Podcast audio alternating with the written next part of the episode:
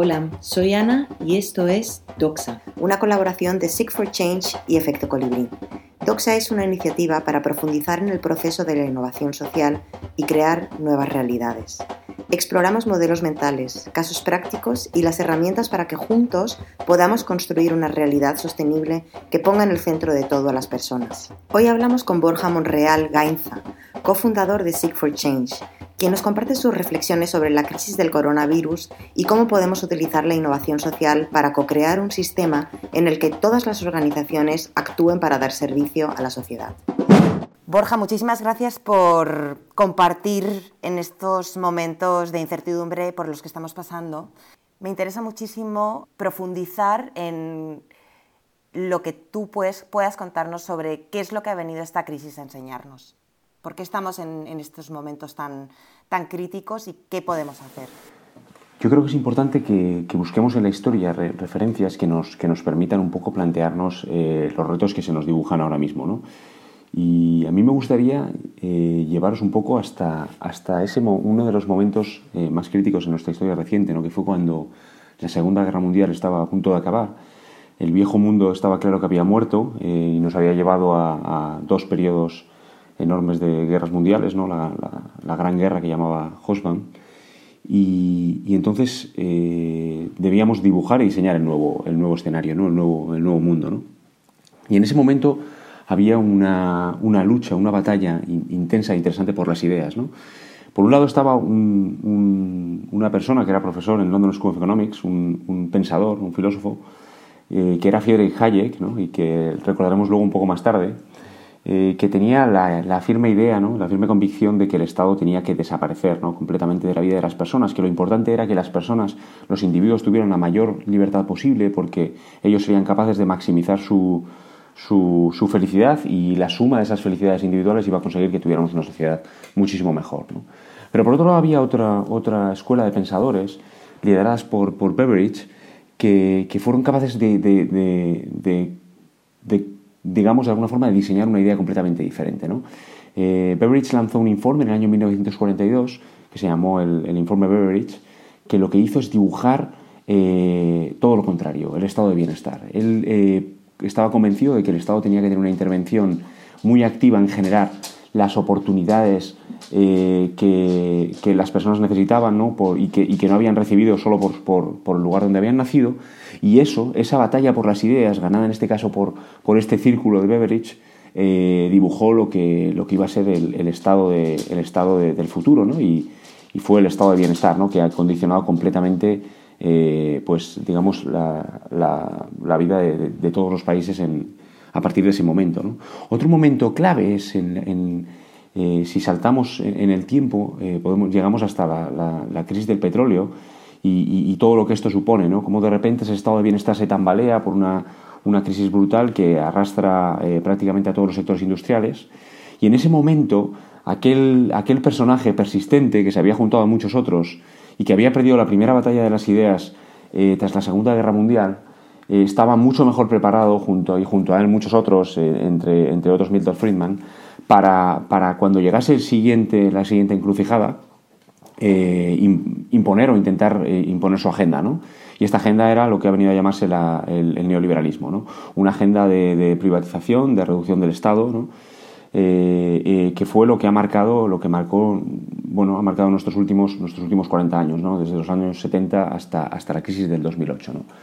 En el 2008 se produce una cosa interesante y creo que es que es clave para entender eh, lo que nos ofrece ahora mismo esta crisis del coronavirus, y es que en el 2008 eh, se produce una crisis brutal que pone en cuestión por completo todos los fundamentos de esta, de esta sociedad creada y construida ¿no? en base a, ese, a, esa batalla por las ideas que habían ganado eh, ese círculo de Viena ¿no? de, Hayek y, Friedman a la cabeza.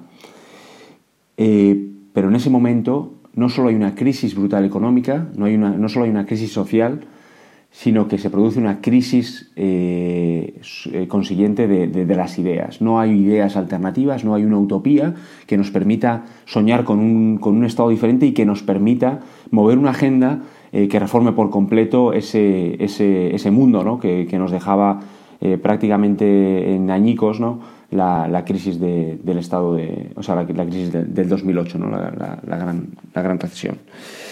Y, pero ahora, eh, muchos años después ya, y, y habiendo visto cómo el, el, mundo no, ha cambiado ¿no? después de, la crisis del 2008 y prácticamente todo ha seguido igual, eh, yo creo que la crisis del coronavirus eh, nos presenta una oportunidad de, replantear todos estos paradigmas y de pararnos a pensar y, y, y de generar una oportunidad de este, de este momento, ¿no? De, generar nuevas ideas, nuevas utopías que nos permitan soñar ¿no? con salir de, de, esta crisis ¿no? de una manera diferente. Y yo creo que esta crisis es, es, es, esta encrucijada de la que hablamos, es otra vez una nueva encrucijada por varios motivos. ¿no? El primero es que, que trasciende completamente las fronteras y está directamente vinculada a nuestro modelo de la globalización. Es decir, nos hemos dado cuenta de que igual que se exportan los bienes a todos los lugares, y no así las personas, por cierto, eh, sí se exportan los virus, ¿no? Y los virus se mueven de un lado a otro, ¿no? Además, es relativamente igualitaria, es decir, aunque no afecte a todos por igual, y eso lo veremos cuando llegue sobre todo a, al cono sur, a los conos sur, eh, eh, sí, que, sí que nos afecta a todos. ¿no? Sí que cualquier persona, independientemente de su clase social, está expuesta al coronavirus ¿no? y a sufrir sus consecuencias. Y lo que es, lo que es más, más claro, ¿no? todos estamos encerrados en casa independientemente de la situación en la que estemos. ¿no? Todos vamos a sufrir de una u otra manera esta crisis. Pero lo más importante para mí es que cuestiona, eh, esta crisis nos, nos, nos cuestiona y nos, y nos hace recordar todo aquello que es tremendamente importante para las personas y que habíamos de alguna forma dejado de lado o olvidado, ¿no? Y es lo que nos hace personas, ¿no? Eh, ese, ese, ser emocional, ¿no? Frente a ese ser económico, ¿no? Que nos promocionaba, eh, que promocionaban las ideas de, de, Hayek y de Friedman, ¿no? Ese ser racional, ¿no? Que, que, que, nos llevó de una u otra forma a una, a una crisis de desigualdad brutal, a una, a una, a una crisis eh, enorme de, de, climática ¿no? y, también a una alienación de, la, de las personas, ¿no? Eh, nos encontramos con que en esta crisis, en este momento de, cambio del coronavirus, eh, vemos que, las personas giran muchísimo más hacia, o sea, se dan cuenta de que lo, que, lo, más importante es otra cosa, ¿no? Son esas relaciones humanas, esa relación con la naturaleza, ese salir, ese roce, ese estar con, la familia, ese poder compartir momentos. ¿no? Y creo que esto es una oportunidad increíble para, para, para parar por un momento, para mirar hacia, hacia atrás, para mirar hacia adelante y, generar ideas diferentes, ¿no? generar ideas distintas que nos permitan salir de esta crisis con, con, con, con una idea renovada de lo que queremos que sea nuestra, nuestra sociedad. Sí. ¿Y crees que vamos a poder tener la capacidad de, de enfocarla bien? O sea, de tomar buenas decisiones que sean sostenibles para todos.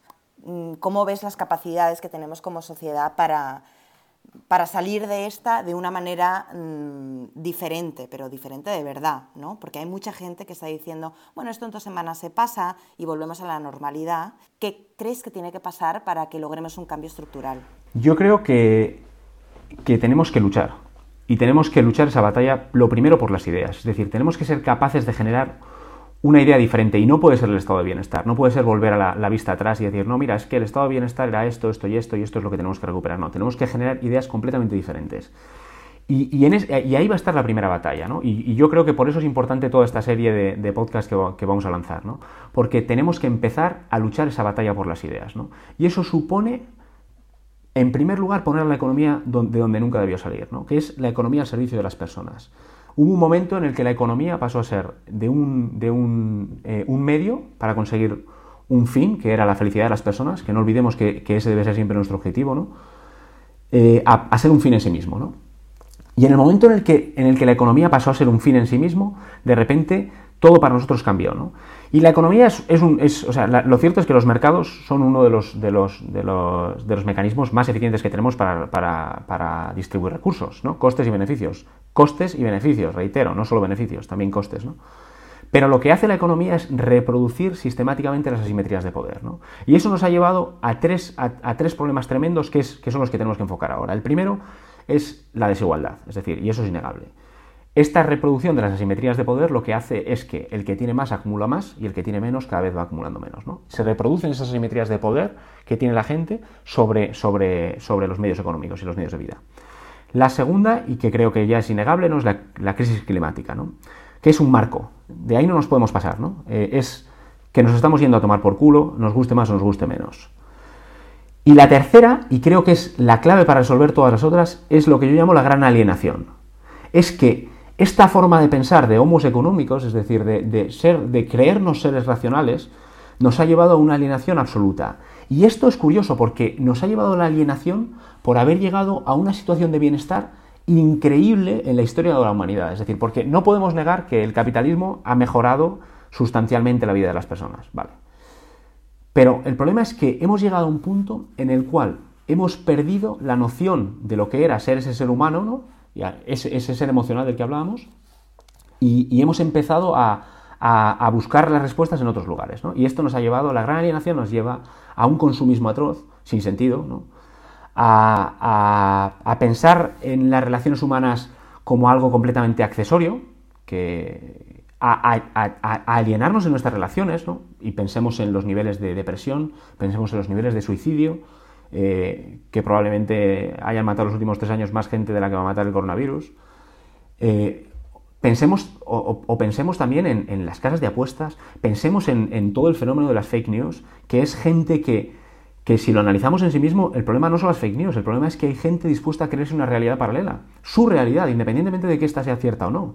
Y eso es pura alienación. ¿no? Entonces, estos tres problemas son los que se nos presentan ahora. ¿Somos capaces de generar un modelo para acabar con esos tres problemas? Yo creo que sí. Yo creo que, somos capaces de generar ideas que den respuesta a todo eso. Y ya están ahí, o sea, muchas de ellas ya están ahí. Estamos hablando permanentemente de sistemas de protección social que trascienden por completo al estado de bienestar, como son la renta básica universal o, otras rentas de garantías de ingreso, mecanismos que pueden ser completamente distintos. ¿no? Pero también estamos hablando de formas completamente diferentes de proveer los servicios sociales de cambiar por completo y poner toda la administración al servicio de las personas. Las capacidades, o sea, yo creo que estamos en una época en la que no se puede dudar de que las capacidades existen. Las capacidades están. No, o sea, podemos hacer prácticamente todo lo que queramos. El problema es que esas capacidades no se enfocan a donde deberían. Y aquí creo que es el cambio de mentalidad. Y, creo que en este podcast lo tenemos, tenemos que ser capaces de transmitirlo. No podemos hablar más de impacto social. Lo que tenemos que hablar es de que todo es impacto social. No podemos pensar, no podemos premiar a alguien por hacer un impacto social. Eh, decir, no, mira, es que este está, le vamos a dar un premio porque ha hecho un, impacto social positivo. No, no, es que eso, es eso tiene que ser la norma.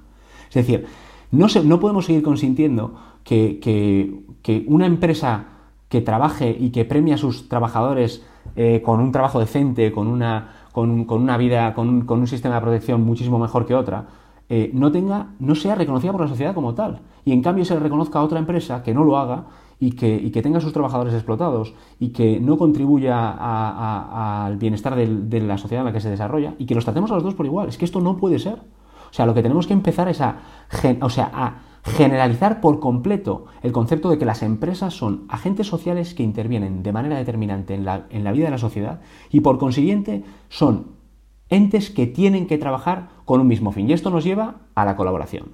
Nos lleva a que el impacto social tiene que ser absolutamente, tiene que estar en, la columna vertebral del Estado, en la columna vertebral de las empresas, en la columna vertebral de, las ONGs, en la columna vertebral de las personas.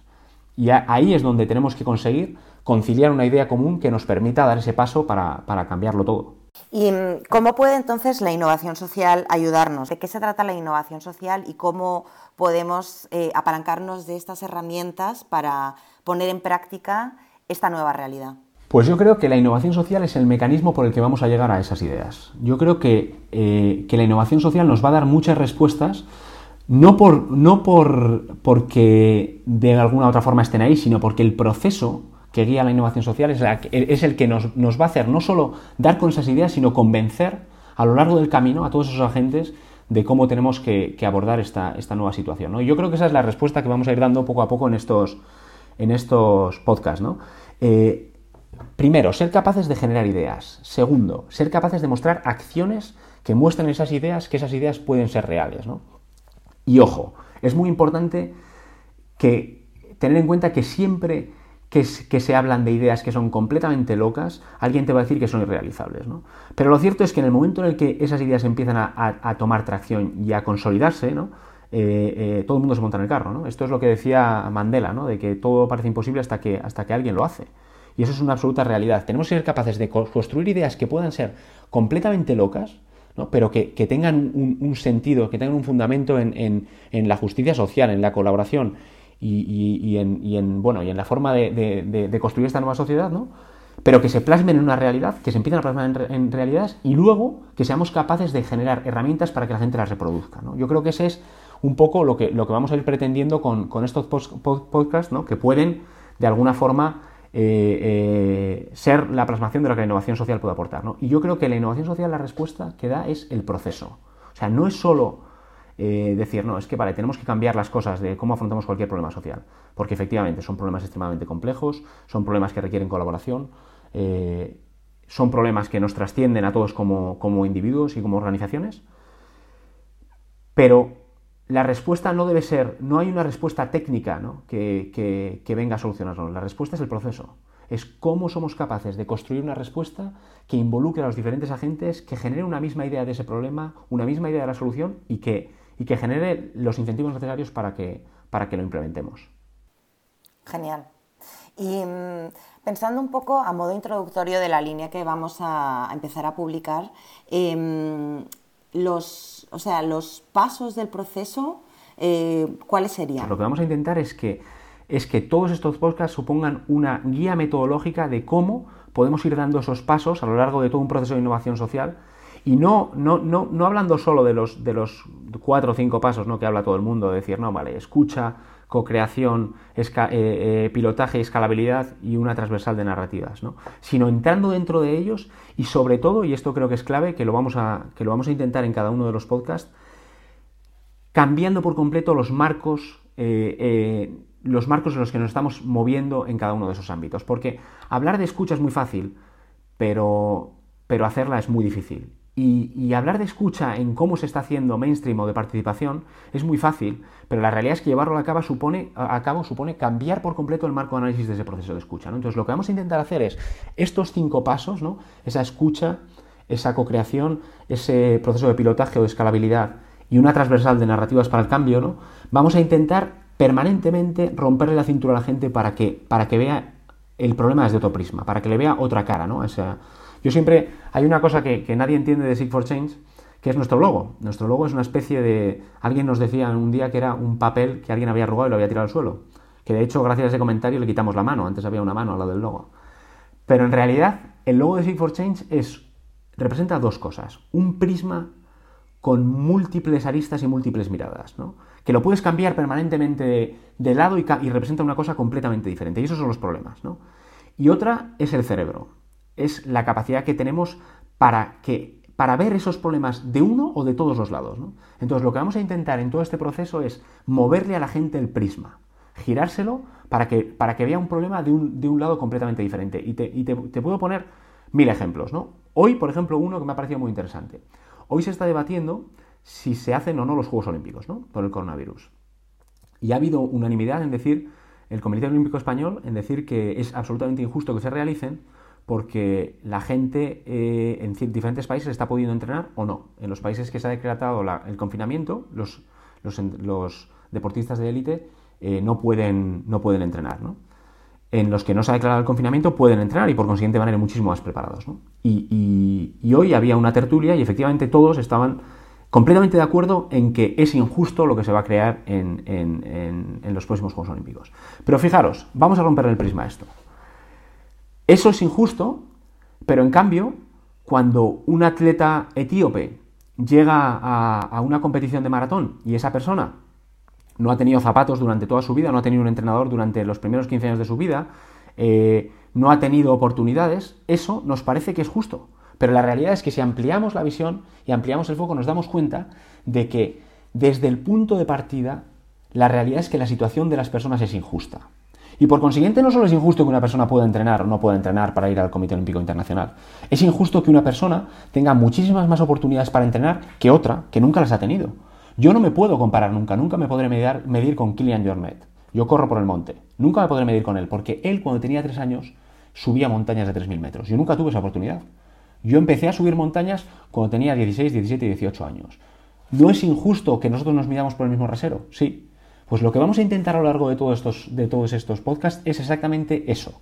Buscar las aristas que nos, hagan ver los problemas desde otra perspectiva, porque de ahí, de, esas, de esa mirada que nos saque de los marcos de referencia, de esa mirada, eh, eh, digamos, por respuestas laterales, es por donde surgen las ideas que nos van a ayudar a cambiar las cosas. Genial, Borja. Pues naturalmente estoy completamente de acuerdo contigo en todo lo que has comentado y creo que esta es una gran oportunidad para impulsar eh, la innovación social ya para que sea la norma, se convierta en la norma y es muy necesario. Dependerá de nosotros si tenemos la capacidad de, asumir esa responsabilidad como sociedad, como colectivo, como individuo, eh, para un cambio ya sistémico. Pues efectivamente, y yo creo que al final una cosa que es importante es que, asumamos que todos tenemos un rol que jugar en esto, ¿no? y, que esa sociedad eh, tecnocrática vertical ha desaparecido, que los procesos son importantísimos, que cómo involucremos a las personas, a las organizaciones, a las instituciones en los procesos es la clave para el resultado. Incluso el mismo resultado con distinto proceso cambia por completo en la sociedad en la que vivimos ahora mismo, cambia los efectos que va a tener. Y esto hace que, que sea muy importante pues que, trabajemos en, conjunto, en colaboración y que empezamos a, mirar eh, eh, la sociedad con los ojos y con las lentes de la innovación social. Total. Pues muchas gracias, Borja. Gracias a vosotros y bueno, esto es un camino que empezamos ahora y que seguiremos juntos, yo creo. A tope, claro. Esto es Doxa, una iniciativa para crear nuevas realidades.